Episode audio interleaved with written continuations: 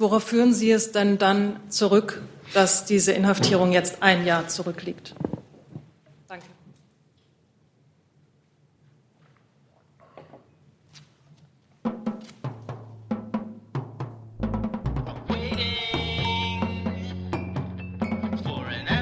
Einen guten Mittwochmittag wünsche ich. Herzlich willkommen in der Bundespressekonferenz zur Regierungspressekonferenz. Ich begrüße Regierungssprecher Steffen Seibert sowie die Sprecherinnen und Sprecher der Ministerien. Und ich begrüße 30 Studenten für Medien- und Kommunikations- und Politikwissenschaft. Die kommen zu uns über das Zentrum Informationsarbeit der Bundeswehr in Kooperation mit der Universität Frankfurt-Oder. Herzlich willkommen und vielen Dank für Ihr Interesse an der Bundespressekonferenz. Liebe Hörer, hier sind Thilo und Tyler. Jung und naiv gibt es ja nur durch eure Unterstützung. Hier gibt es keine Werbung, höchstens für uns selbst. Aber wie ihr uns unterstützen könnt oder sogar Produzenten werdet, erfahrt ihr in der Podcast-Beschreibung. Zum Beispiel per PayPal oder Überweisung. Und jetzt geht's weiter. Dann sind wir beim Auswärtigen Amt. Ja, guten Morgen. Ich habe eine Reiseankündigung zu machen. Außenminister Gabriel ist heute Morgen zu einer Reise nach Serbien und ähm, Kosovo aufgebrochen. Der Außenminister wird dort sowohl bilaterale in Gespräche in Serbien als auch in Kosovo führen, etwa mit dem Präsidenten und der Ministerpräsidentin Serbiens, Alexander Vucic und Anar Brnabic, dem Präsidenten und dem Ministerpräsidenten Kosovos, Herrn Hashim Taci und Ramos Haradinaj, sowie auch dem Außenminister Begit Pakoli. Auch Treffen mit Oppositionspolitikern und der Zivilgesellschaft gehören zum Programm. Ähm, die, das Thema Westbalkan wird auch beim Außenministertreffen im Gimnich-Format in Sofia morgen besprochen werden. Und die Reise reiht sich natürlich ein, auch in das Vorfeld des zehnjährigen Jubiläums der Unabhängigkeit Kosovos und soll die Unterstützung der Bundesregierung und unser großes Interesse an der Region unterstreichen. Insbesondere ist es uns wichtig, gegenüber beiden Partnern die Wichtigkeit einer Normalisierung zwischen beiden Ländern hervorzuheben, dass beide Länder aufeinander zugehen und sich auf eine umfassende Lösung der strittigen Fragen einigen, ist zwingend notwendig auf einem Weg in Richtung Europäische Union und auch Dialog und Versöhnung sind unabdingbare Voraussetzungen für diesen Weg. Der Außenminister wird mit den beiden Partnern auch eben diese Fortschritte und Reformen diskutieren, die ähm, auch unabhängig vom Verhältnis zueinander der beiden Länder auf diesem Weg jeweils noch zu gehen sind. Dazu gehören natürlich insbesondere Reformen im Rechtsstaatlichkeitsbereich sowie verstärkte Anstrengungen bei der Bekämpfung von Korruption und der organisierten Kriminalität. Herr Jung dazu. Frau Debar, wann hat sich der Minister zu dieser Reise entschieden und von wem wird er begleitet? Der Minister hat die Reise angetreten. Ich habe sie angekündigt und ähm, er hat sie heute Morgen ange, angetreten. Begleitet wird er von ähm, Kolleginnen und Kollegen aus dem Auswärtigen Amt und ähm, von einigen Journalisten. Aber wann hat er sich zu dieser Reise entschieden? Weil ich glaube, Woche, letzte, die, letzte Woche gab es noch nicht den inneren Entscheidungsprozess, ich glaube, das Kalendermanagement und innere Entscheidungsprozesse, da ähm, ist von dieser Stelle nicht zu diskutieren. Ich glaube, das ähm, ist ein Thema, was Sie in den letzten Tagen hier auch schon öfter hatten. Dann Herr Heller mit einem neuen Thema, bitte. Ich würde gerne das Bundeswirtschaftsministerium, vielleicht auch Sie, Herr Seibert, fragen, hat die Bundesregierung denn schon Klarheit darüber, ähm, wie, welche Pläne US-Präsident Trump nun ganz konkret im Bereich von Einfuhrsteuern, Einfuhrabgaben oder was auch immer hat?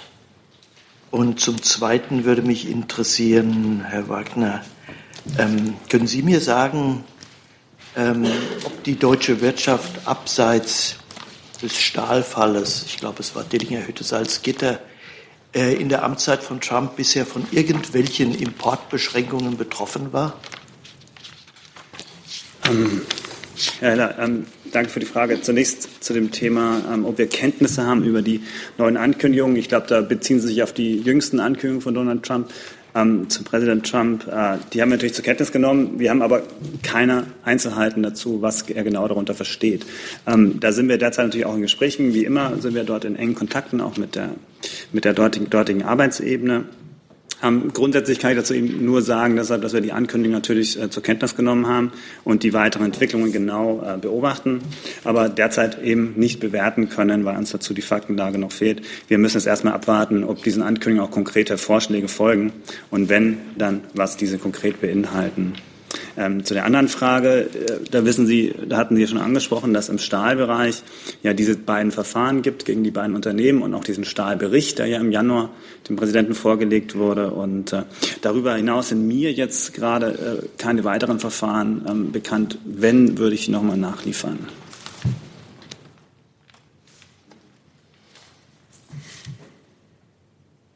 Ich würde gerne noch mal nachfragen. Ähm, Herr Trump soll sich ja ähm, heute auch ganz konkret ähm, zu deutschen Warenlieferungen in den USA geäußert haben. Er soll den Autobereich angesprochen haben, beklagt haben, dass man in Deutschland gerade nicht genug Chrysler auf der Straße sieht.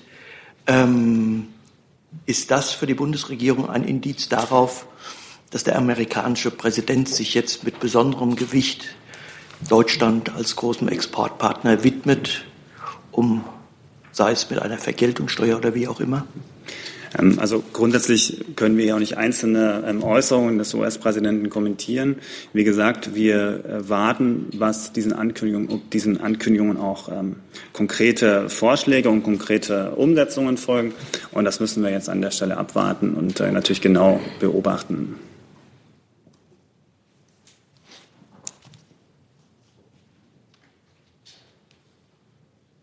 Dann Herr Eichmann mit einem neuen Thema. Ja, an das Bundesverkehrsministerium. Es geht um den äh, Führerschein AM15, der ja seit ähm, fünf Jahren getestet wird und äh, mit großem, großer Sorge betrachtet man in den neuen Ländern außer Berlin, dass der im April ähm, ausläuft. Ähm, was können Sie dazu sagen? Wird der verlängert und was hat die begleitende Studie ergeben? Ja, vielen Dank für die Frage. Es ist grundsätzlich so, ähm, dass erst in Kürze entschieden wird, äh, ob der Pilotversuch fortgeführt wird. Mehr kann ich Ihnen dazu im Moment nicht sagen. Bedeutet das, dass die ähm, Moped-willigen jungen Menschen, 15, die jetzt ein bisschen im Unsicheren sind, weil ja im April das nicht fortgesetzt wird, dass die dann jetzt erstmal warten müssen oder wird das rechtzeitig passieren? Also dieses in Kürze. Klappt das noch innerhalb der Projektzeit oder nicht? Das kann ich jetzt leider nicht für Sie interpretieren. Das ist natürlich auch eine Frage, ähm, wie man das jetzt bewertet, wie man das analysiert. Und die Frage, ob es fortgesetzt wird, ist eben noch nicht geklärt. Deshalb kann ich Ihnen da jetzt keine weiteren Details geben. Zusatz nochmal? Letzter Zusatz, gibt es eine generelle Tendenz oder Bewertung über den Erfolg der Umsetzung? Das geht da zurück auf eine EU-Richtlinie. Dazu liegen mir jetzt keine Informationen vor. Also das heißt, äh, gegebenenfalls kann ich was nachreichen, aber im Moment habe ich dazu noch nichts vorliegen. Herr Heller? Nicht zu dem Thema. Aber auch Verkehrsministerium. Ja, ähm, Verkehr auch betroffen. Und zwar geht es mir um den gemeinsamen Brief der Ministerien an Brüssel zum Thema Schadstoffe und Städte. Ähm, diese, diese Tests, die da angesprochen werden, in fünf Städten mit für die, ähm, für die Kunden kostenlosen Fahrschein im, im äh, öffentlichen Nahverkehr. Hat die Bundesregierung denn schon irgendwelche Vorstellungen über die Finanzierung von solchen Maßnahmen, insbesondere wenn die dann noch ausgeweitet werden? Vielleicht sage ich mal kurz einleitend zu diesem Thema etwas. Die Kollegen aus den Ressorts werden dann sicherlich ergänzen. Also erst einmal kann ich bestätigen, das hatten wir ja auch das Thema schon, dass die geschäftsführende Bundesregierung erneut eine Mitteilung an die Europäische Kommission versandt hat, äh, in der es um weitere kurzfristig wirksame Maßnahmen ähm, zur Reduktion der Stickoxidemissionen geht.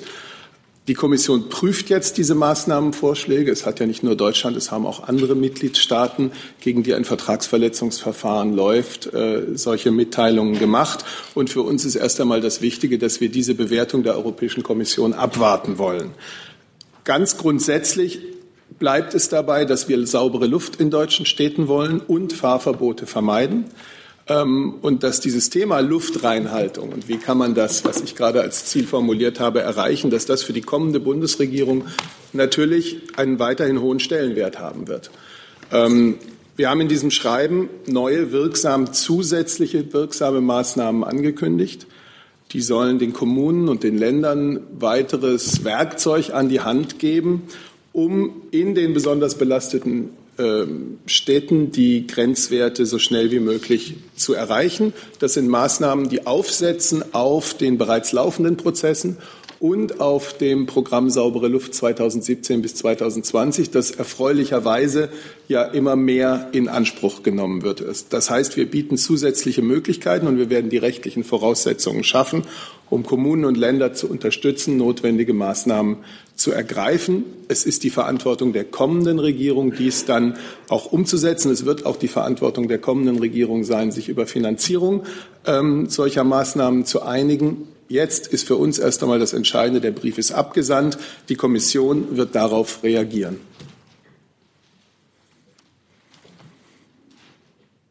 Möchte jemand aus den Ressorts ergänzen? Ja, ich kann gleich anfangen zu ergänzen. Herr Heller, Sie nannten ja die Modellregionen. Da würde ich gerne erstmal etwas richtigstellen. Die Bundesregierung hat jetzt keine Beispielstädte genannt, in denen kostenlose ÖPNV-Angebote ausprobiert werden sollen. Diese Modellregionen, die da mit fünf Städten in Zusammenhang gebracht werden, ähm, sind dazu da, generell Maßnahmen zur sauberen Luft auszuprobieren. Und diese Städte wurden ausgewählt, zusammen mit den Ländern, um sowohl Städte dabei zu haben, die niedrigere Grenzwertüberschreitungen haben, mittlere und höhere. Dass man also quasi eine ähm, gute Menge hat, die verschiedene Situationen repräsentiert, in denen die Städte ja stecken. Und äh, in diesen Modellregionen kann es dann darum gehen, bestimmte Maßnahmen auszuprobieren. Das kann zum Beispiel nochmal ein deutlicherer Ausbau von Elektromobilitätsangeboten sein. Ähm, das kann aber eben auch ein temporäres Angebot für gratis ÖPNV sein. Aber wie gesagt, es gibt keine direkte Verbindung von diesen fünf Modellstädten mit dem gratis ÖPNV. Das ist nicht der Fall. Was die Kommunen dann dort machen können, das können sie selbst bestimmen, in Absprache zum Beispiel eben auch äh, mit den Lotsen der Bundesregierung.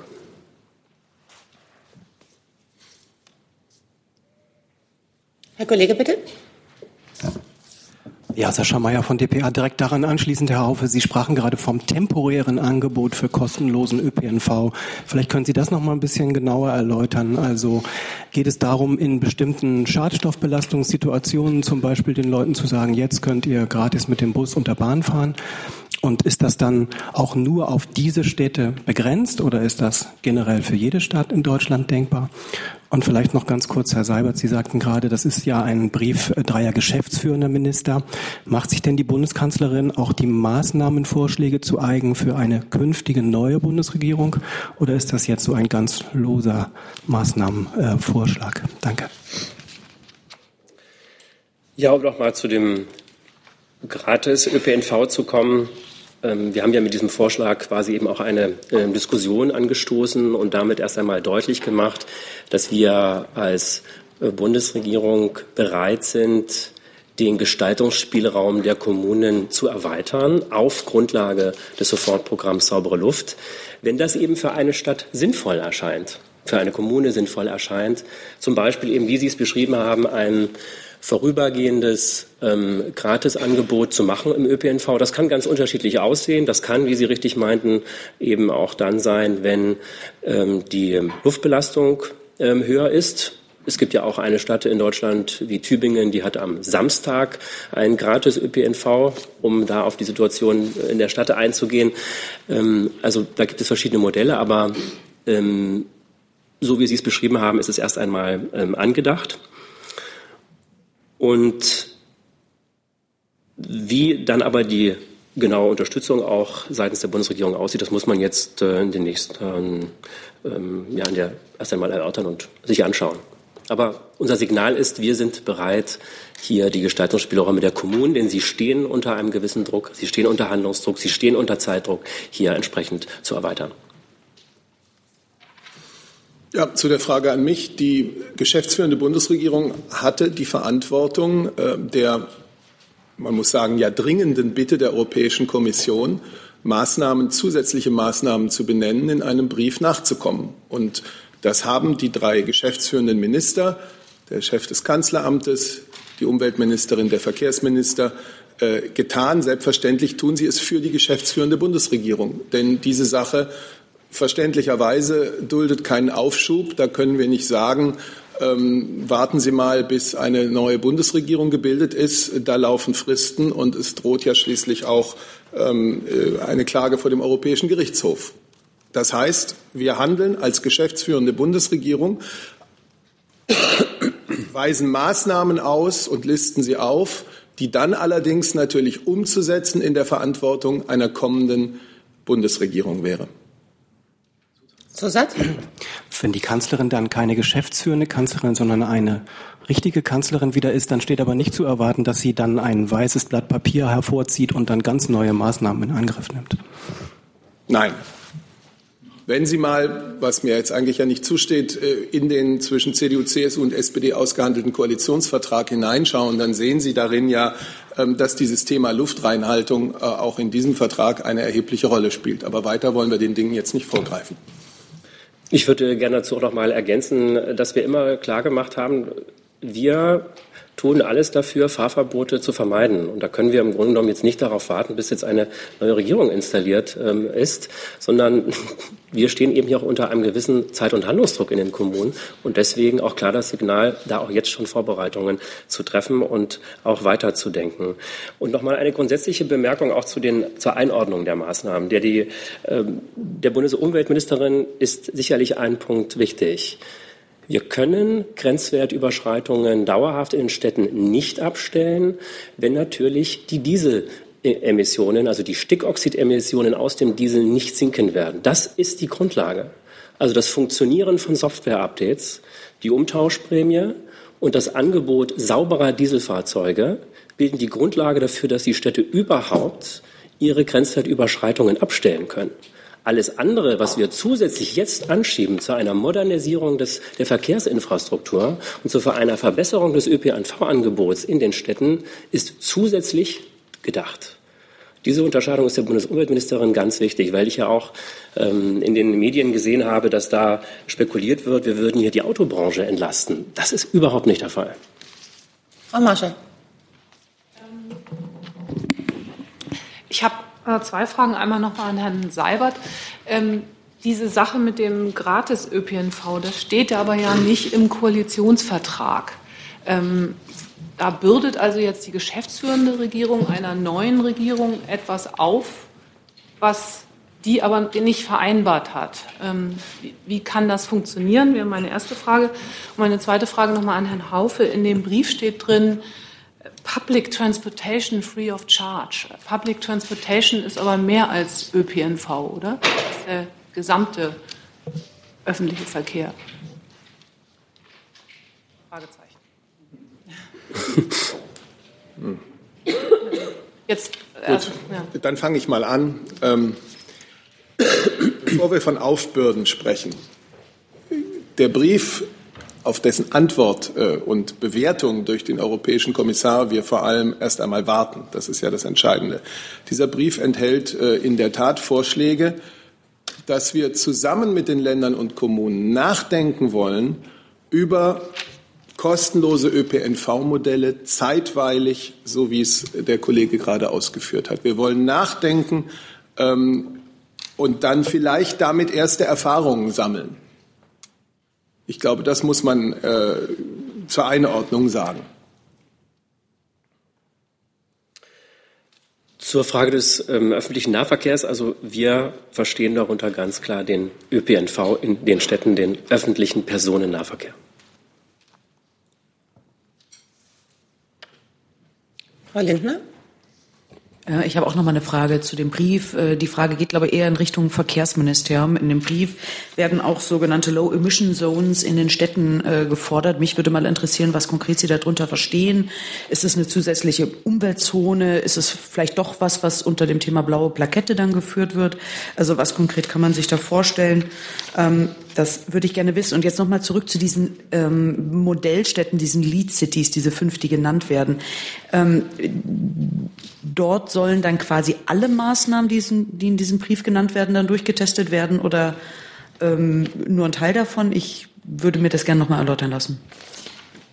Also grundsätzlich würde ich jetzt erstmal mit der ersten Frage anfangen. Ähm, Sie sprechen das Thema Umweltzonen an. Da geht es in erster Linie um sogenannte schwere Lkw, wo die fahren dürfen, wo sie nicht fahren dürfen. Und äh, die Überlegung, die dahinter steckt, ist ganz einfach, dass ähm, die Bundesregierung darüber nachdenkt, äh, schweren Lkw zu ermöglichen, also für schwere Lkw zu ermöglichen, dass eben geeignete Maßnahmen oder Regelungen getroffen werden, ähm, eben Umweltzonen in besonders belasteten Bereichen einzurichten. Also das heißt explizit für schwere Lkw. Und ähm, diese Zonen sollen dann möglichst entlastet werden von diesen Fahrzeugen. Das bedeutet natürlich auch, ähm, dass man mit den Ländern und Kommunen dann gemeinsam auch darüber nachdenkt, wie man das umsetzen kann, ähm, auf welcher Basis, ähm, ob das nun auf ähm, Basis äh, bestehender Regelungen oder auf Basis neuer Regelungen äh, passiert. Äh, das wird eben ähm, gemeinsam angedacht. Also das heißt, da gibt es noch äh, Ausgestaltungsspielraum. Und ähm, es geht einfach darum, dass die Länder und Kommunen dann gemeinsam auf dieser Basis dann auch handeln können. Ja, ich kann dazu erstmal noch zu diesem Thema ergänzen, dass natürlich eine Kommune sich erstmal anschauen muss, ob der Lkw-Verkehr, also der Verkehr vor allen Dingen schwerer Lkws, so relevant ist ähm, für die Stickoxidbelastung, dass er entsprechend also dass eine Umleitung dieses Verkehrs dann auch dazu führen kann, dass die Luftbelastung ähm, sinkt. Das muss ich natürlich erst einmal als Kommune klären. Wir können und da wir mit einer sehr äh, breiten äh, oder wir sind in den Kommunen mit sehr unterschiedlichen Problemen äh, behaftet. Die Luftbelastung kommt in den äh, 70 Kommunen, über die wir reden, ähm, durch sehr unterschiedliche Situationen zustande. Ähm, deswegen erweitern wir ja auch quasi hier nochmal äh, das Set an Maßnahmenmöglichkeiten. Und wenn eine Stadt äh, zu dem Entschluss kommt, bei uns würde ein ähm, stärkeres Lkw-Durchfahrverbot sinnvoll sein, wir würden dann wirklich relevante Emissionsminderungen hinbekommen, ähm, dann sind wir auch bereit, im Grunde genommen, rechtliche Regelungen dafür zu schaffen, dass sowas äh, funktionieren kann. Das äh, muss ich immer erstmal mit bedenken. Ja? Also es ist jetzt nicht automatisch so, wir wollen jetzt hier einen Lkw-Durchgangsverkehr ähm, überall einschränken. Das macht in manchen Städten gar keinen Sinn. Äh, es bringt auch gar keine relevante Emissionsminderung. Aber es kann Kommunen geben, die sagen, bei uns würde es Sinn ergeben. Und dann sind wir da bereit, auch zu schauen, wie man dann damit umgeht. Satz? Äh, Zusatzfrage, also das heißt, die Kommunen müssen das entscheiden und der Bund würde dann äh, einen Rechtsrahmen schaffen. Naja, natürlich. Hätten die Kommunen jetzt schon die rechtliche Möglichkeit? Die äh, Kommunen haben jetzt die Möglichkeit, den Lkw-Durchgangsverkehr teilweise einzuschränken. Sie können natürlich sagen, dass er durch Innenstadtbereiche eine bestimmte Lkw-Größe, schwere Lkws über 2,6 Tonnen eben nicht durchfahren können. Das können Kommunen heute schon tun. Es gibt ja aktuelle Beispiele und Diskussionen auch gerade, wo das versucht wird durchzusetzen. Das ist auch nicht immer ganz einfach. Aber ich muss natürlich dann auch als Kommune in meinem Luftreinhalteplan darlegen können, dass das Sinn ergibt und eben tatsächlich die Luft auch entsprechend sauberer wird. Und wenn eine Kommune sagt, für uns reicht so ein einfaches Durchgangsverbot nicht, ich könnte mir vorstellen, da eine eigene Zone einzurichten, dann müssten wir als Bund schauen, ähm, wie wir da unterstützen, zum Beispiel mit einer entsprechenden ähm, Regelung. Zu den Modellstädten. Da haben Sie gefragt, ob die jetzt alles Mögliche ausprobieren sollen. Na klar, kann man das so verstehen, dass da eine Art Labor entsteht für gute Maßnahmen zur Luftqualität, von denen die anderen Städte dann lernen können.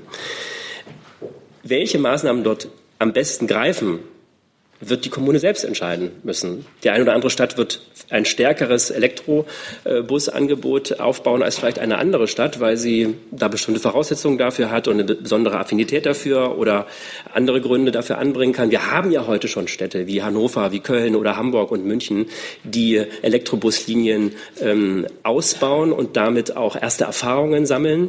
Berlin gehört auch dazu. Ähm, und hier geht es jetzt quasi darum, in diesen Modellregionen Schwerpunkte zu schaffen für bestimmte äh, Maßnahmen. Das kann aber eben auch sein, dass eine Stadt sich entscheidet, wir möchten gerne so ein ähm, zum Beispiel temporäres ÖPNV-Angebot kostenlos anbieten. Ähm, und dann würde das eben auch in dieser Modellregion stattfinden können. Das ist sicherlich noch zu besprechen, wie das genau auszugestalten ist. Ich habe noch sieben weitere Wortmeldungen zu diesem Komplex auf dem Zettel. Ähm, es geht weiter mit Herrn Reuter. Ich würde jetzt doch gerne noch mal wissen, in welchen Städten kommt ähm, kurzfristig, es war von kurzfristigen Maßnahmen die Rede, kommt kurzfristig ein Nulltarif im öffentlichen Nahverkehr in Frage. Ähm, was ist der Bund bereit dazu an Geld zu leisten? Also ähm, äh, wo kommt das her und wofür könnte es Ersatz geben? Das hilft ja vielleicht auch beim gemeinsamen Nachdenken, wenn die Kommunen das Signal kriegen, äh, sie kriegen ihre ausgefallenen Fahrpreisticket ersetzt oder vielleicht sogar Geld für ähm, Investitionen in, weil mehr Verkehrsaufkommen da erwartet würde. Und wenn ich die dritte Frage auch noch gleich stellen darf, mit wem wurde das Eigentlich besprochen? Nicht. Mit wem wurde das besprochen, bevor man es in Brüssel angekündigt und angeboten hat? Herr Reuter, wenn ich das sagen darf, auch wenn Sie das jetzt enttäuscht, ich glaube, Sie fragen nach einem Konkretionsgrad, ähm, der in dieser Phase hier jedenfalls nicht geleistet werden kann und auch nicht geleistet werden muss. Wir sind in einem Dialogprozess mit der Europäischen Kommission. Die Europäische Kommission wollte von uns zusätzliche Maßnahmen aufgelistet bekommen und von den Regierungen acht weiterer Mitgliedstaaten. Wir haben das jetzt getan.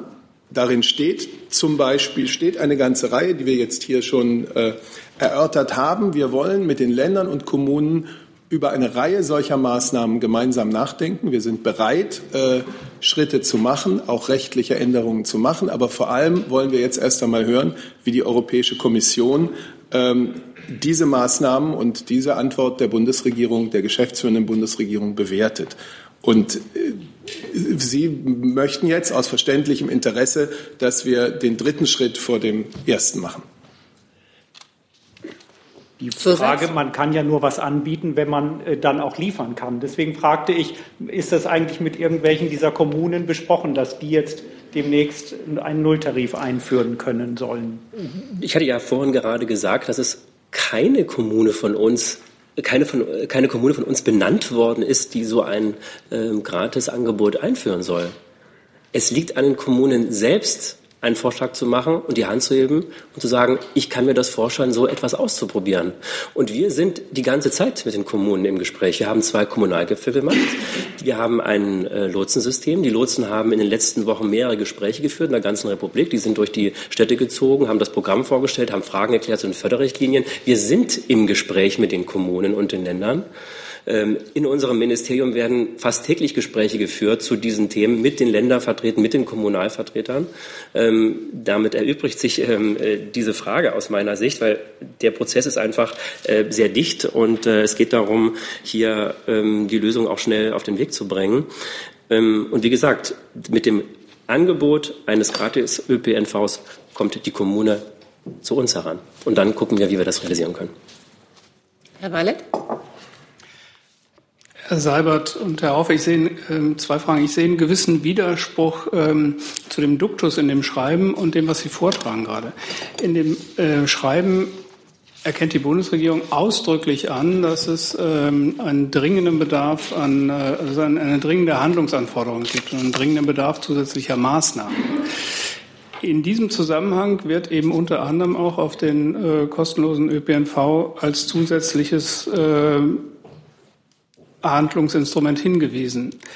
So wie Sie das aber jetzt darstellen, ist es doch alles andere als eine Sofortmaßnahme, sondern äh, möglicherweise entscheidet sich keine dieser fünf Modellregionen, sowas äh, zu tun, weil sie andere Schwerpunkte setzen, zum Beispiel E-Mobilität oder so. Dann macht es doch, dann verstehe ich nicht den Sinn, warum man das im Zuge einer Sofortmaßnahmenstrategie an die EU überhaupt meldet. Oder ist das so wie Sie es jetzt darstellen, macht es vielleicht doch eher den Eindruck eines einer rhetorischen Figur ohne wirkliche Unterlegung. Ich teile diesen Eindruck überhaupt nicht. Und das Entscheidende ist, dass hoffentlich auch die Europäische Kommission diesen Eindruck nicht teilen wird. Ich glaube, es gibt darin äh, sehr konkrete äh, neue Vorschläge, bis dato also nicht genannte Vorschläge, über die wir bereit wären, mit den Ländern und Kommunen äh, ernsthaft zu diskutieren und sie auch in Modellregionen und da, wo es gewünscht wird und sinnvoll ist, durchzusetzen, um damit Erfahrungen zu sammeln. Zusatz? Herr Seibert, habe ich Sie richtig verstanden, dass, die, dass dieses Schreiben Ausdruck der Situation ist, dass die EU-Kommission eigentlich von Deutschland wissen möchte, was sie zusätzlich macht, um die äh, Grenzwerte bei Stickoxid einhalten zu können? Und im Zuge dieser Darstellung, was die Bundesregierung zusätzlich macht, präsentieren Sie einige Eventualitäten. Glauben Sie, dass Sie auf dieser Basis die, EU überzeugen können, einen Klageweg nicht zu beschreiten? Wir sind von der geschäftsführenden Bundesregierung überzeugt, dass wir damit einen wertvollen Beitrag leisten können, ähm, um das deutsche Ziel, das natürlich auch das europäische ist, nämlich Unterschreitung der Grenzwerte zu erreichen. Die Bewertung des Briefes, das habe ich jetzt schon mehrfach gesagt, die obliegt dem äh, EU-Umweltkommissar Vella. Herr Leifert? Herr Seibert, in mehreren Sätzen, die Sie hier äh, erklären, äh, ist zu verstehen, dass Sie der EU mitteilen, wir sind bereit. Was haltet ihr davon, wenn wir mit den Kommunen mal darüber diskutieren? Das ist keine Maßnahme. Das ist ein, eine leere Ankündigung. Ich bin auch erstaunt, dass so ein äh, Vertragsverletzungsverfahren auf diese Art und Weise begegnet wird. Man hätte ja schon mal früher darüber nachdenken können, von Seiten der Bundesregierung mit den Kommunen darüber zu diskutieren. Man ist ja schon seit längerem im Gespräch. Die Bundesumweltministerin hat bei ihrem Erscheinen vor der EU-Kommission Ende Januar offenbar dazu nichts gesagt, weil das musste jetzt in einem zusätzlichen Schreiben nachgereicht werden. Aber was Sie nachreichen, heißt einfach nur, sollen wir mal darüber nachdenken, was halten Sie davon, liebe EU-Kommission? Das kann es doch nicht sein. Also zu Ihrer Wertung äh, äußere ich mich jetzt nicht. Das ist Ihre Wertung und ausdrücklich nicht meine. Die Bundesregierung hat äh, natürlich, weil wir in einem Vertragsverletzungsverfahren sind und weil wir und acht andere Mitgliedstaaten aufgefordert waren, zusätzliche Maßnahmen zu nennen, hat genau das getan was einen leeren Vorschlag gemacht. Sie haben, Nein, Sie haben doch gar nichts getan. Doch Sie haben einen Brief geschrieben, ohne ihn zu unterlegen mit Geld, Gesprächen, Ergebnissen, die sozusagen äh, in einem Diskussionsprozess mit den Kommunen bereits erzielt worden wären. Sie kündigen ja keine Ergebnisse an, sondern einfach nur, dass wir darüber mal nachdenken könnten. Ich glaube, wir würden jetzt nicht schon 25 Minuten darüber sprechen, wenn es tatsächlich so wäre, wie Sie es jetzt in anklagendem Ton darstellen. Also ich würde dem auch noch mal entgegnen, dass wir ja in dem Brief auch zeigen, dass wir auch bereit sind, einen neuen Rechtsrahmen zu schaffen, zum Beispiel für die Anschaffung von Bussen, Taxen und deren Konzessionen für Carsharing-Fahrzeugen in Kommunen. Und zwar in der Hinsicht, dass die Kommunen Emissionsvorgaben machen können. Das heißt, dass ein Taxiunternehmen eben nur dann seine Konzession, seine Lizenz weiterführen kann, wenn es ähm, emissionsarme Fahrzeuge, Elektrofahrzeuge oder ähm, andere Erdgasfahrzeuge oder eben Diesel, die besonders sauber sind, ähm, anschafft, weiter erhält. Das ist äh, sehr konkret. Ähm, wir ähm, haben auch noch mal ganz klar gemacht, dass wir weiter unseren Druck in der Diskussion um Hardware-Nachrüstungen aufrechterhalten. Diese Diskussion, das habe ich hier schon mehrfach unterstrichen, ist nicht beendet. Das ist auch ein Punkt, der der Bundesumweltministerin sehr wichtig ist. Die Bundesumweltministerin hat immer gesagt, zur Inrichtung der Branche, sie kann sich keine Denkverbote auferlegen. Die Situation ist zu ernst. Und genau das betrifft die mögliche technische Nachrüstung von Diesel, da wo es sinnvoll sein kann, da wo es technisch möglich ist ähm, muss das dann auch gemacht werden, wenn äh, wir die Voraussetzungen, wenn wir solche Voraussetzungen haben. Und ähm, so können wir auch in unsere Richtung sagen, wir dürfen uns auch keine Denkverbote aufrecht, äh, auch, auch, auch keine Denkverbote auferlegen. Äh, und deswegen erweitern wir hier die Spielräume für die Kommunen, ähm, wenn sie äh, denken, dass Maßnahmen sinnvoll sind, die wir bisher noch nicht angesprochen haben. Und wenn ich noch mal ganz kurz zu dem zurückgehe, was ich ganz am Anfang gesagt habe, einleitend. Wir sehen die kommende Bundesregierung in der Verantwortung, dieses so schnell wie möglich umzusetzen. Und die Bundesumweltministerin hat auch bestimmte Punkte noch nicht genannt, weil sie ja ähm, quasi in einer Situation war, in der auch ein Koalitionsvertrag ähm, verhandelt worden ist. Ähm, und wir werden ja in diesem Brief oder wir sprechen in diesem Brief ja auch eine bessere Förderung der Elektromobilität an, eine Ausweitung der Förderung auch auf kleine Nutzfahrzeuge. Ähm, und ähm, das ist ja quasi jetzt möglicherweise realistischer geworden, als das bisher noch war. Also die vorsichtige Äußerung der Ministerin hatte auch sicherlich diesen Grund. Herr Decker? Ähm, eine Lernfrage. Fließt äh, seitens der Bundesregierung heute schon irgendwelches Geld zur Förderung des ÖPNV äh, ähm, an die Kommunen? Zweite Frage, wenn äh, Sie kostenlosen ÖPNV fördern würden, äh, aus welchem Ministeriumstopf käme das dann eigentlich? Und wenn es aus dem Topf des, Verkehr, äh, de, ähm, des Verkehrsministeriums gäbe, ähm, können Sie mal sagen, wie, äh, wie groß Ihr Etat im Moment ist, dass man äh, mal sehen kann, welchen Spielraum Sie da überhaupt hätten? Äh, und die dritte Frage, wenn es ist von rechtlichen Voraussetzungen die Rede, die geschaffen werden müssten. Äh, welcher Art äh, müssten diese rechtlichen Voraussetzungen genau sein? Also äh, grundsätzlich einmal zu der Frage, wie die Finanzlage ist. Ähm, die ganzen einzelnen Zahlen kann ich jetzt hier nicht zusammenrechnen, aber es ist bekannt, es gibt das, äh, die Gemeindefinanzierungs-, also Gemeindeverkehrsfinanzierungsmittel, die sogenannten GVFG-Mittel.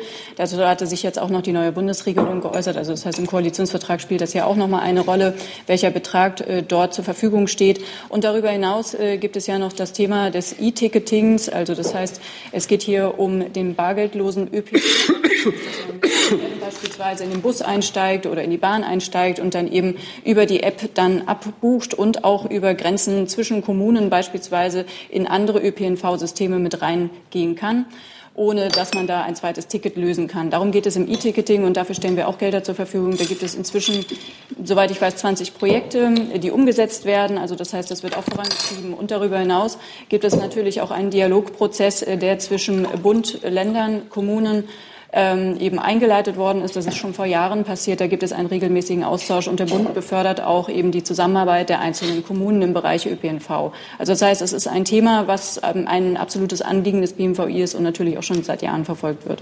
Mhm. Können Sie sagen, in welcher Größenordnung also da im Moment Geld fließt? Das müsste ich noch mal zusammenrechnen dann. Also das ist mir jetzt nicht äh, sozusagen präsent in diesem Moment. Mhm. Wie viel Geld, äh, können Sie mal sagen, wie, viel, wie groß der Etat Ihres Hauses ist? Das äh, da müsste ich jetzt alles nachreichen, diesen ganzen Komplex, wie viel da in ÖPNV reinfließt und so weiter. Hm. Dann mal die dritte Frage nach den rechtlichen Voraussetzungen, die geschaffen werden müssten. Also müsste es da ein Gesetz geben, also was, was müsste da konkret passieren? Also ähm, grundsätzlich ist es ja erstmal so, ähm, dass äh, der gesamte, also dass wir eben gerade schon gesagt haben, die Ausgestaltung dieser ganzen Situation oder Umsetzung, was man machen kann und so weiter, ähm, wird natürlich jetzt noch durchdacht, gemeinsam mit den Ländern und Kommunen. Und äh, wie Herr Haufe auch schon eben ausgeführt hatte, es ist einfach so, dass es natürlich von Kommune zu Kommune unterschiedlich ist, was dort bevorzugt wird, was umgesetzt werden muss. Ähm, es wurde gerade auch schon das Beispiel angesprochen mit Tübingen, die am Samstag einen kostenlosen ÖPNV anbieten. Es gibt sicherlich auch noch weitere Beispiele, wo Kommunen sich entschieden haben, das schon zu machen. Und da muss man einfach schauen, was kann man umsetzen, was wird schon umgesetzt und wird dort ein rechtlicher Rahmen überhaupt benötigt oder kann das mit, äh, ich nenne es mal Bordmitteln schon umgesetzt werden. Also das heißt, auch das muss man sich ganz genau anschauen.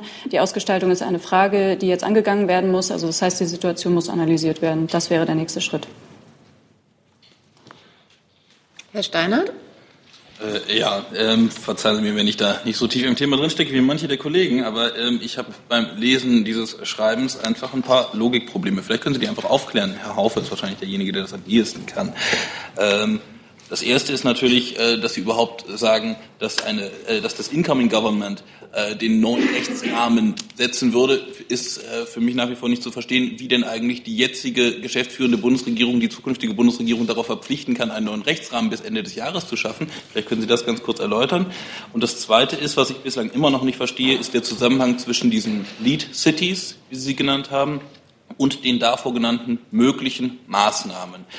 Es steht bei den Lead Cities ja explizit drin, äh, dass Sie äh, ja sozusagen prüfen wollen, die Effizienz der Maßnahmen. Die Frage ist, welcher Maßnahmen? Sind das jetzt die davor genannten Maßnahmen oder sind das beliebige andere Maßnahmen? Diese Liste der fünf Städte.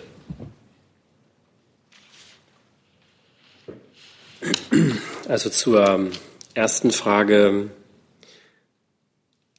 Wir ähm, befinden uns ja in einem EU-Vertragsverletzungsverfahren. Und ähm, dafür sind dieser, dafür ist das Sofortprogramm Saubere Luft, dafür sind die Vereinbarungen im Nationalen Dieselforum im Wesentlichen da und eben auch möglicherweise andere Maßnahmen, um hier eine äh, Klage abzuwenden und um natürlich äh, pauschale Fahrverbote zu vermeiden. Und in diese Situation wird auch eine neue Re Regierung geraten. Ähm, und deswegen ähm, bereiten wir quasi hier eine neue Regierung darauf vor, wie sie diese Situation entsprechend angehen kann. Das Zweite, die Modellregionen.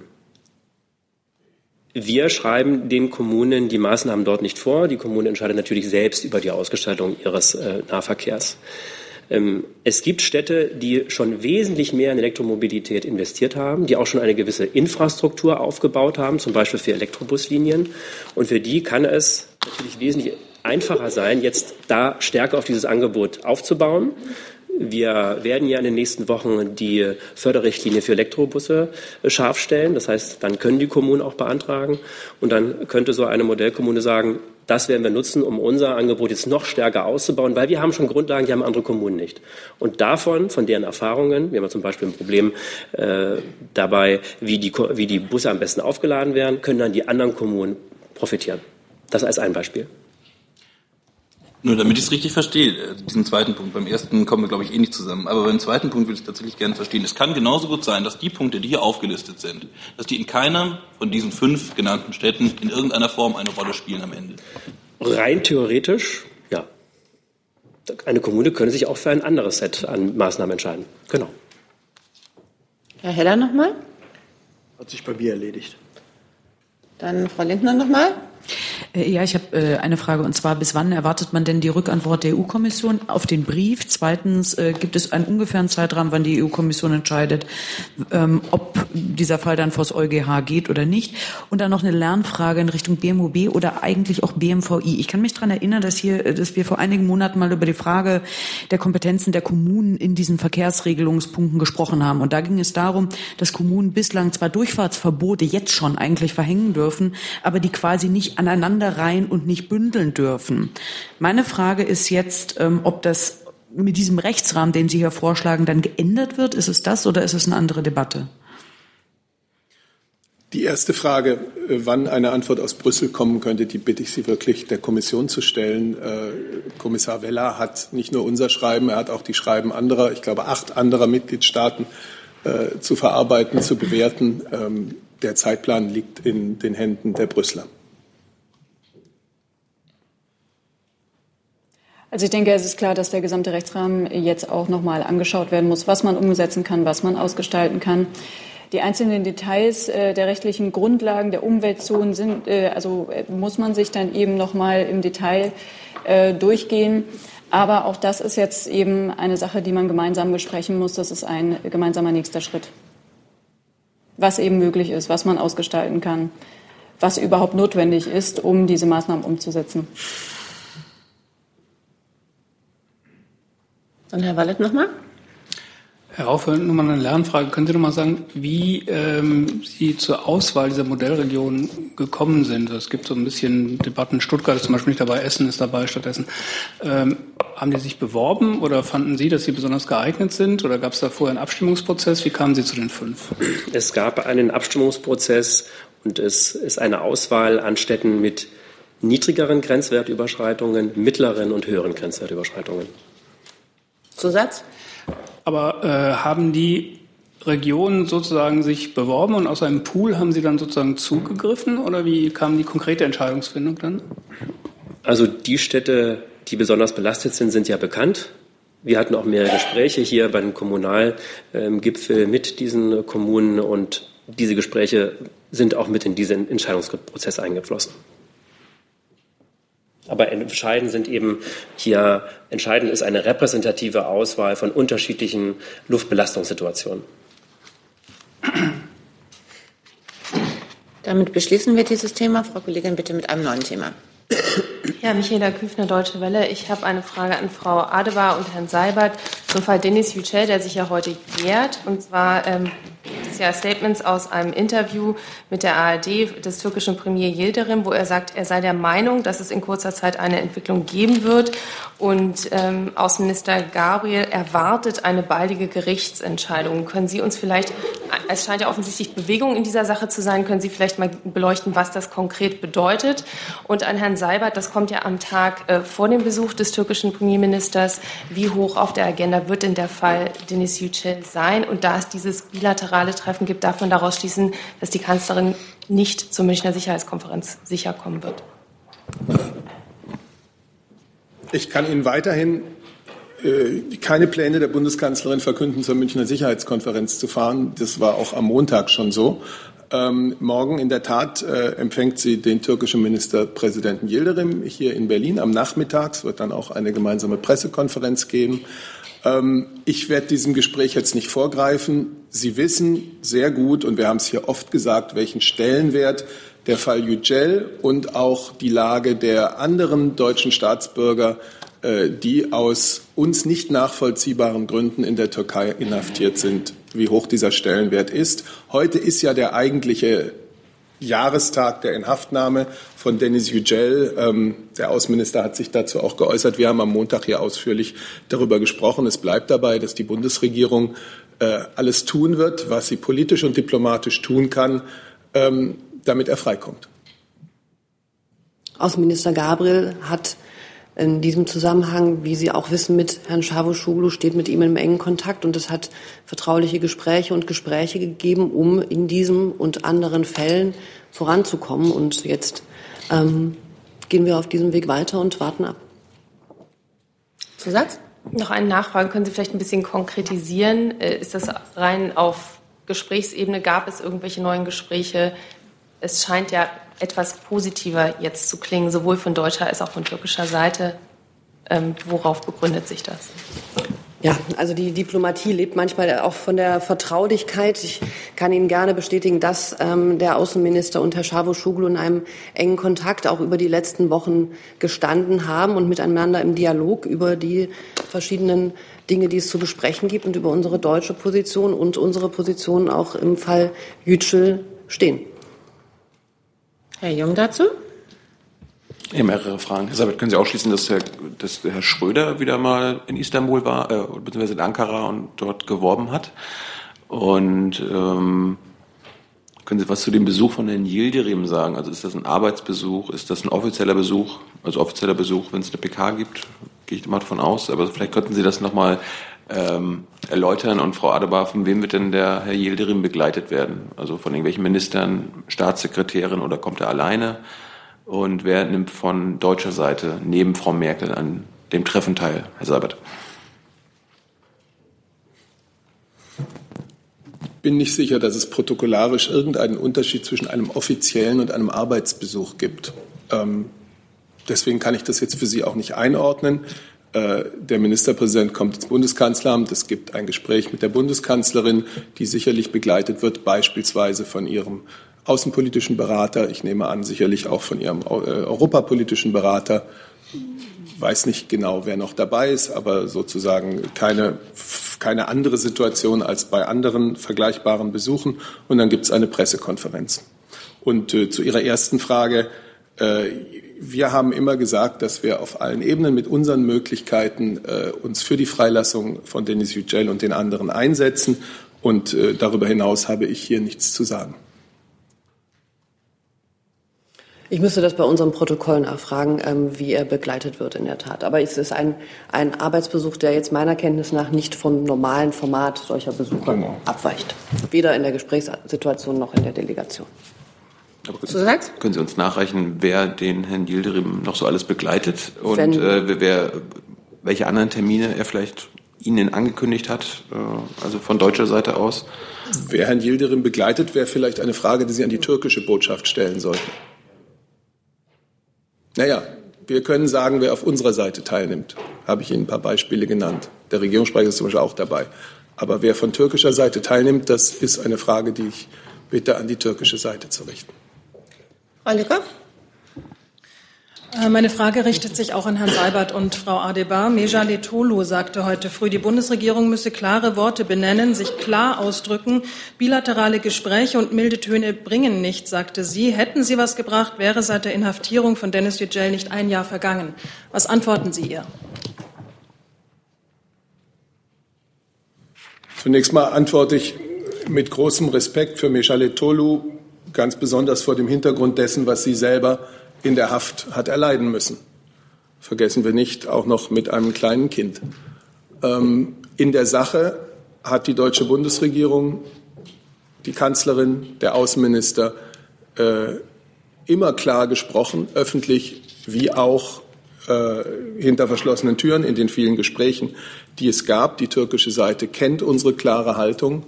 Ähm, ja.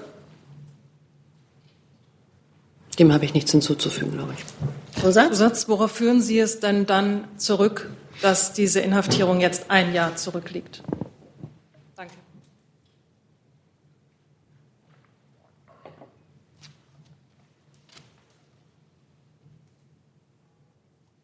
Ich habe da für die Bundesregierung keine Motivsuche äh, jetzt hier anzustellen. Wir haben uns vom ersten Tag an bemüht, ähm, Denis Yücel frei zu bekommen. Wir haben uns bemüht, wo es schon nicht möglich war, ihn frei zu bekommen, ihn wenigstens so gut wie möglich konsularisch zu betreuen, was ja nicht ganz einfach ist, weil er eben beide Staatsangehörigkeiten hat.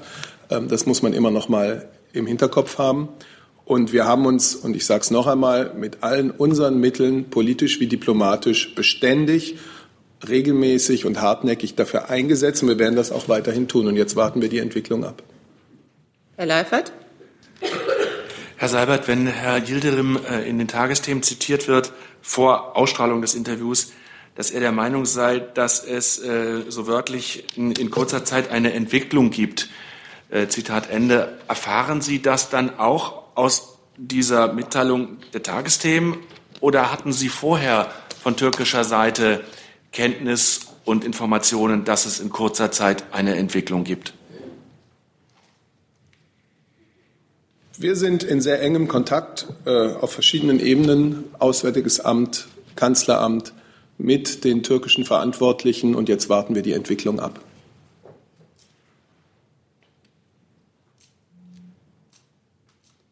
Herr Steiner? Ja, Frau Adebar, mir geht es nur um den aktuellen Stand. Ähm, können Sie doch mal sagen, wie viele deutsche Staatsangehörige, auch deutsche Staatsangehörige, sich derzeit in der Türkei in Haft befinden? Wie viele davon Sie als mal politische Fälle betrachten, wie viele davon haben Zugang konsularischer Art momentan? Aktuell befinden sich insgesamt 47 deutsche Staatsangehörige in türkischer Haft.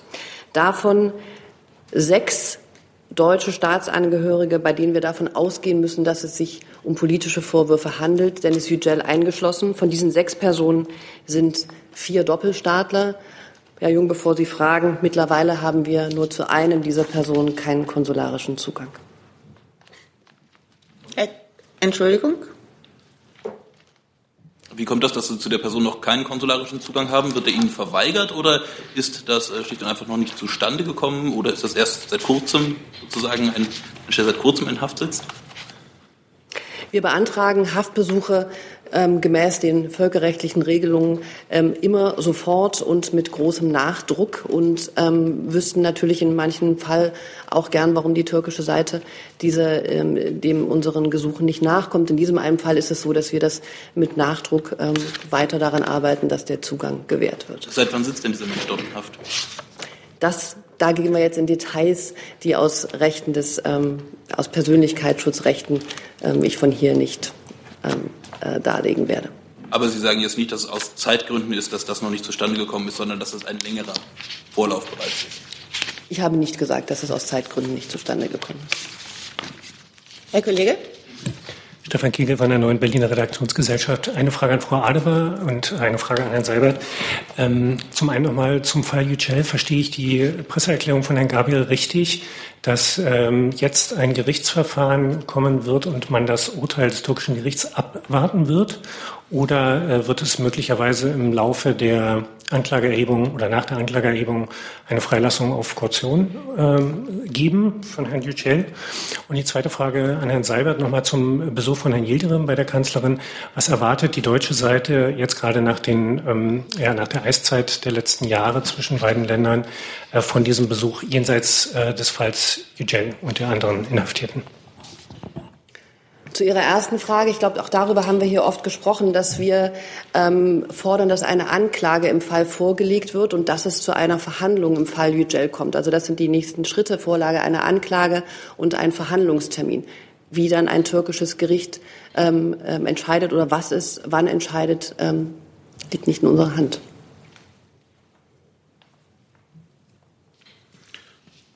Ich kann erneut dem Gespräch jetzt nichts vorwegnehmen. Es wird sicherlich um bilaterale Themen geben, gehen und wir haben ja über eines hier äh, gesprochen, aber da gibt es natürlich noch eine ganze Menge andere rund um das deutsch-türkische Verhältnis, das zurzeit ja sicherlich nicht in Normalform ist.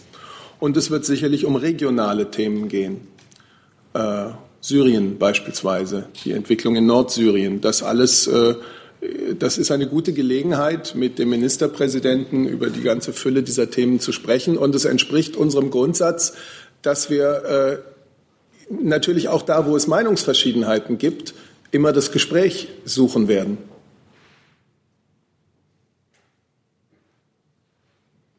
Herr Jung? Ich habe nochmal zwei Lernfragen und zwei Verständnisfragen, Frau Adebar. Ähm, ich war mal auf dem Stand, dass es mal mehr als einen Fall gab, wo es keine konsularische Betreuung gibt. Jetzt hatten Sie das gerade so betont. Das heißt, es hat sich in den letzten Tagen bei einem Fall etwas getan, wo konsularische Betreuung jetzt möglich wurde. Können Sie was zu diesem Fall sagen? Wo sitzt der Mann in Haft oder was wird dem vorgeworfen? Und die andere Lernfrage, ist Dennis Yücel eigentlich der einzige deutsche Journalist in türkischer Haft? Die zweite Frage würde ich nicht mit Sicherheit beantworten wollen. Das ist auch immer eine Definitionsfrage, würde ich, kann ich nicht beantworten. Bei der ersten Frage ist es so, ja, es gab, glaube ich, ähm, einmal vier Fälle, wo wir ähm, uns um konsularischen Zugang intensiv bemühen mussten. Und da äh, gibt es einige Fälle, wo in letzter Zeit Bewegung gekommen ist und die wir jetzt konsularisch betreuen können. So, Satz? Und äh, eine Verständnisfrage, Herr Seibert, Frau aber gab es für die Kanzlerin und den Minister jemals mal die Überlegung, Herrn Yücel in Haft zu besuchen? Ich meine, das dauert jetzt ein Jahr und ist, eine, ist der prominenteste deutsche Inhaftierte. Kam das jemals in Frage für die Kanzlerin und Herrn Gabriel? Und Herr Seibert, wird die Kanzlerin äh, Herrn Yildirim auf die völkerrechtliche äh, Problematik, also den Völkerrechtsbruch der türkischen Angriffe ansprechen oder wartet sie genauso wie wir alle noch auf eine völkerrechtliche Bewertung des Auswärtigen Amtes und macht die Kanzlerin eigentlich da mal Druck im Auswärtigen Amt, dass da mal was geprüft wird? Ich habe zu dem noch bevorstehenden Gespräch der Kanzlerin mit Herrn Yildirim jetzt hier nichts weiter vorwegzugeben. Kennt ich habe gesagt, um welche Themen es gehen kann. Regionale Themen, das Thema Syrien ja. äh, gehört dazu. Bilaterale Themen sind auch anders. Und ansonsten muss ich Sie bitten, das Gespräch erstmal stattfinden zu lassen. Und die andere Frage? Nach dem Besuch? Dass dieser Gedanke, äh, dass dieser Plan nicht bestand. Herr Gabriel hat sich darauf konzentriert, ähm, im Gespräch mit seinen Counterparts, das ist, glaube ich, auch der richtige Weg, ähm, sich für die Freilassung von Dennis Yücel einzusetzen. Frau Gotter mit einem neuen Thema. Äh, immer noch und wieder mal an das Bundesinnenministerium zum Familiennachzug. Ähm, Sie sind nicht mehr zuständig für das Verfahren vor dem Bundesrat, das ist mir klar. Aber äh, die Frage Schleswig-Holstein will sich bemühen im Bundesrat, dass der Vermittlungsausschuss äh, angerufen wird. Nun haben wir ein auslaufendes Gesetz. Ähm, wie sehr, wie groß ist Ihre Sorge, dass der Termin Mitte März nicht mehr eingehalten werden kann für das Gesetzgebungsverfahren und was würde das aus Ihrer Sicht bedeuten? Oh. Ähm, es ist genau so, wie Sie es beschreiben, Frau Geuter. Es so, dass, ähm, wie es äh, die Verfassung vorsieht, jetzt ein äh, Willensbildungsprozess in dem Verfassungsorgan Bundesrat stattfindet ähm, und äh, gestern äh, ein Bundesland eine Position eingenommen hat zu der Frage, ob äh, zu dem äh, vom Bundestag beschlossenen Gesetz der Vermittlungsausschuss angerufen werden soll. Ähm, es ist genau so, wie Sie wissen, auch, dass ähm, die zeitliche Planung eigentlich vorsieht, dass am 3. März, glaube ich, die Plenumssitzung erreicht werden soll des Bundesrates, dann wäre jedenfalls ein rechtzeitiges im Sinne des Auslaufen des alten Aussetzungsgesetzes, nämlich am 17. März, ein rechtzeitiges Inkrafttreten der Neuregelung möglich und erreichbar. Ähm, alles andere, ehrlich gesagt, äh, ist doch sehr stark im Bereich der Spekulation, ob und inwieweit äh, dieser äh, Meinungsbildungsprozess, der jetzt hier in Einrichtung angestoßen ist, weitergeht. Vor allem mit welchem Ergebnis er weitergeht, das vermag ich von hier aus nicht vorherzusagen. Die Folge, wenn ähm, ein Gesetz nicht vor dem 17. März in Kraft treten würde, ähm, das haben wir hier auch schon mehrfach diskutiert, wäre, dass die alte Regelung ausläuft und damit der Rechtsanspruch äh, voll wieder aufwächst. Mit äh, welchen Konsequenzen für die konkreten Fälle? Mit der Konsequenz, dass ein Rechtsanspruch, der dann im Gesetz stünde, bestünde für die Fälle, die dann äh, sozusagen in der alten Regelung, die ja nur in Anführungszeichen ausgesetzt ist, vorgesehen sind. Also die Frage geht im Prinzip dahin, würde eine juristische Sekunde oder sowas einen großen Unterschied machen, auch für die Leute, deren Anträge noch nicht abgearbeitet sind? Naja, das ist jetzt natürlich, also erstens äh, tatsächlich eine hypothetische Frage und die halt, unsere Haltung dazu kennen Sie. Wir ähm, sind natürlich der Auffassung, dass die gefundene gesetzliche Lösung, die vom Bundestag gebilligt ist, einen sehr vernünftigen Kompromiss abbildet. Insofern wäre das wünschenswert, dass das auch in Kraft tritt. Die Frage mit der logischen Sekunde ist eine, die relativ tief in den Bereich des Verfassungsrechts hineingeht nämlich die Frage, ob das dann äh, beispielsweise echte oder unechte Rückwirkungen produzieren würde, wenn man im Nachgang doch noch zu einer gesetzlichen ähm, Ausschluss oder Komplettabschaffung käme. Die vermag ich jetzt für Sie ehrlich gesagt nicht äh, abschließend durchzuprüfen. Das ist relativ komplex ähm, und äh, durch entsprechende Vorgaben auch des Bundesverfassungsgerichts keine ganz ähm, einfache Materie. Die Frage, wann es sich um eine echte und eine unechte Rückwirkung handelt und unter welchen Voraussetzungen die eine oder die andere zulässig ist, sodass ich das abschließend jedenfalls für Sie jetzt hier nicht äh, durchprüfen kann. Frau Kollegin mit einem neuen Thema, bitte. An Herrn Seibert und an das Auswärtige Amt, bitte. Ähm, in den letzten Tagen hat es äh, seitens der Türkei aggressive Akte und Rhetorik gegenüber äh, Griechenland und Zypern gegeben. Äh, was wäre die Stellungnahme der Bundesregierung dazu?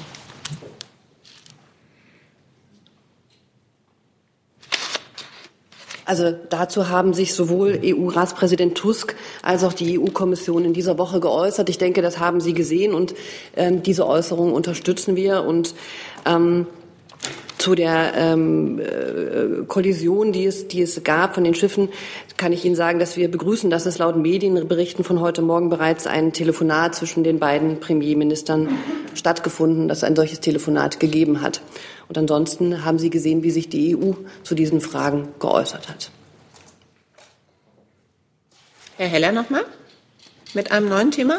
Ähm, Frau Adebar, ähm, Wiederaufbau Irak ist mein Thema. Hat die Bundesregierung schon mal eine Größenordnung genannt, mit der sie sich an einem Wiederaufbau im Irak beteiligen würde? Und haben Sie gerade parat, wie groß die Mittel waren, die im vergangenen Jahr für verschiedene Zwecke in den Irak geflossen sind, beziehungsweise zur Unterstützung des Irak. Ja, das BMZ kann da sicher ähm, gerne ergänzen. Die Zahlen, die mir vorliegen, sind, dass das Auswärtige Amt, Sie haben dazu, hat sich der Bundesaußenminister gestern auch geäußert und dort finden Sie auch Hintergrundinformationen, auch nochmal mit Zahlen. Ähm, das Auswärtige Amt hat den Irak im Jahr 2017 mit insgesamt ähm, 290 Millionen Euro unterstützt, dafür 200 Millionen für die humanitäre Hilfe und 90 Millionen für Stabilisierung. Insgesamt als Gesamtzahl, danach fragten Sie auch, beläuft sich die deutsche Unterstützung für den Irak im Verlauf der vergangenen drei Jahre auf 1,3 Milliarden US-Dollar. Und ähm, ich denke, die Konferenzen in Kuwait laufen noch. Ähm, Herr Müller nimmt für Deutschland heute auch daran teil dass sich ähm, Deutschland weiter im Rahmen einer außenpolitischen Gesamtstrategie mit den verschiedenen Komponenten politische Entwicklung, ähm, Stabilisierungsmaßnahmen, ähm, Hilfe für die irakischen Streitkräfte und auch der Entwicklungshilfe dort engagieren wird, steht außer Frage. Und dass das auch mit einem finanziellen Engagement unterlegt sein wird, sicher auch. Ja, Herr Heller, ich darf da gerne ergänzen. Wir haben auch vor wenigen Minuten eine entsprechende Pressemitteilung herausgegeben. Ähm, der Entwicklungsminister hat dort für Deutschland ähm, insgesamt 350 Millionen Euro zugesagt, ähm, wobei ein Teil der Mittel unter Vorbehalt der Zustimmung des Bundestages steht. Wir sind natürlich derzeit in einer vorläufigen Haushaltsführung. Das Bundesentwicklungsministerium wird 200 Millionen Euro investieren und Frau Adebar hatte es schon gesagt, 150 Millionen Euro werden vom Auswärtigen Amt umgesetzt. Schwerpunkte sind die humanitäre Nothilfe für Millionen von Flüchtlingskindern sowie der Aufbau von Schulen, Krankenhäusern und Infrastruktur für Binnenflüchtlinge. Ein Schwerpunkt liegt in Mosul, wo bereits über 580.000 Flüchtlinge zurückgekehrt sind. Ähm, und allein in Mosul hat das BMZ im vergangenen Jahr rund 105 Millionen Euro für den Wiederaufbau investiert. Jetzt muss ich noch mal nachfragen. Ich habe noch Wortmeldungen von den Herren Wallet und Leifert auf dem Zettel. Dann Herr Jung, bitte. Äh, ich würde gerne das Arbeitsministerium befragen zur sachgrundlosen Befristung, und zwar in den Bundesministerien. Wie bewerten Sie denn die ähm, Lage in den Bundesministerien? Es gab jetzt eine Antwort vom Innenministerium äh, auf eine parlamentarische Anfrage. Und gerade in Ihrem eigenen Ministerium sind die ist der Anteil von sachgrundlos befristeten Verträgen am höchsten. Ähm, allein in den Neuanstellungen letztes Jahr war es zwei Drittel ähm, waren sachgrundlos befristet. Wie wollen Sie das in Ihrem Ministerium vielleicht in diesem Jahr oder in den nächsten Jahren abbauen? Und wie kann das überhaupt sein? Ja, Ihre Frage gibt mir Gelegenheit, hier eine Klarstellung vorzunehmen, denn die ähm, in der Berichterstattung genannte Zahl bzw. der Anteil der Beschäftigten mit befristet, sachgrundlos befristeten Verträgen für das BMAS ist falsch. Äh, der Anteil liegt entgegen der Berichterstattung nicht bei 13,67 Prozent, sondern bei 2,76 Prozent. Für das BMAS selbst ohne Geschäftsbereich liegt er sogar nur bei 0,34 Prozent. Insofern möchte ich das korrigieren. Aber es gibt ja trotzdem äh, in anderen Ministerien auch viele, viele äh, sachgrundlos befristete Verträge. Äh, ist denn die, auch die Zahl falsch, dass, dass Sie als Sozialministerium letztes Jahr zwei Drittel der Neuenstellungen sachgrundlos befristet haben? Wir haben, soweit ich weiß, 14 Prozent äh, sachgrundlos äh, befristet. Ähm, größtenteils beziehen sich die sachgrundlosen Befristungen auf ähm, äh, Entschuldigung, jetzt war ich gerade irgendwie, jetzt war ich falsch, ähm, falsch ähm, orientiert. In der Tat ähm, äh, sind diese 14 Prozent äh, stehen im Raum. Ähm, wir bemühen uns natürlich ähm, weniger sachgrundlose Befristungen vorzunehmen. Wie gesagt, für das BMAS liegt der Anteil bei 0,34 Prozent. Das äh, ist ein äußerst geringer Anteil. Ich glaube, wenn ich richtig informiert sind das genau vier Personen, die im BMAS selbst sachgrundlos noch befristet sind. Das äh, soll sukzessive zurückgeführt werden. Ähm, ja, das ist der Plan. Herr Kollege mit einem neuen Thema. Hey Leute, Jung und Naiv gibt es ja nur durch eure Unterstützung. Ihr könnt uns per PayPal unterstützen oder per Banküberweisung, wie ihr wollt. Ab 20 Euro werdet ihr Produzenten im Abspann einer jeden Folge und einer jeden Regierungspressekonferenz. Danke vorab. Ja, Herr Seibert, am Freitag kommen gleich drei äh, EU-Regierungschefs zur Kanzlerin, Italien, Polen und Frau May, auch ohne diesen Gesprächen vorgreifen zu wollen. Wie ist denn generell die Einschätzung der Kanzlerin zum Stand der Brexit-Verhandlungen? Und gibt es darüber hinaus vielleicht eine Kernbotschaft, die sie ihren Gesprächspartnern vermitteln will, auch mit Blick auf den EU-Sondergipfel in der kommenden Woche? Ja, also Sie haben erstmal recht. Es ist tatsächlich am Freitag eine ungewöhnliche Häufung von internationalen Gästen im Bundeskanzleramt. Das zeigt, denke ich, ähm, was man auch bei vielen internationalen Kontakten äh, oder bei einer Auslandsreise beispielsweise nach Davos oder so merkt, das große Interesse unserer internationalen Partner an, an engem Kontakt, an Meinungsaustausch mit der Bundesregierung. Die wollen wissen, wie die Bundesregierung, auch die geschäftsführende Bundesregierung denkt und wie Deutschland sich in, weiterhin äh, international einbringen wird, sowohl in Europa als auch in der Welt. Zu Ihrer Brexit-Frage. Ähm, es ist ja so, dass Verhandlungsführer Michel Barnier am Freitag ähm, sich geäußert hat. Äh, und er hat gesagt, dass die britische Seite in der Verhandlungsrunde der letzten Woche nicht erläutert hat, wie sich, wie sich die britische Seite die künftigen Beziehungen zur EU nach 2019, nach dem Brexit vorstellt. Da wird die Zeit knapp. Ähm, Großbritannien muss seine konkreten Vorstellungen einbringen, damit diese Verhandlungen voranschreiten können und äh, damit der Europäische Rat auch im März Position beziehen kann. Das ist äh, das, was Michel Barnier, der die Verhandlungen für die europäischen Mitgliedstaaten, die 27 führt und in deren Auftrag führt, äh, gesagt hat. Und das wird natürlich auch äh, wahrscheinlich dann Teil des Gesprächs sein.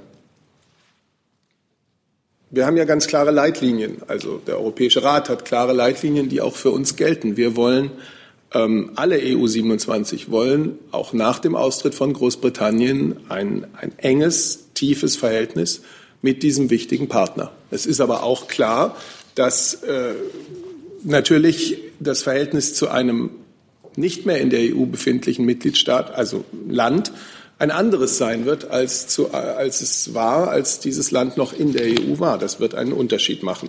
Es ist für uns wichtig, dass Großbritannien seine Vorstellungen konkretisiert, wie dieses Verhältnis werden kann und werden soll, was es anstrebt. Äh, wir wollen, dass es eng und partnerschaftlich wird. Wir haben weiterhin starkes Interesse daran. Mir liegen keine weiteren Wortmeldungen vor. Ich sage Danke für diesen Mittwoch.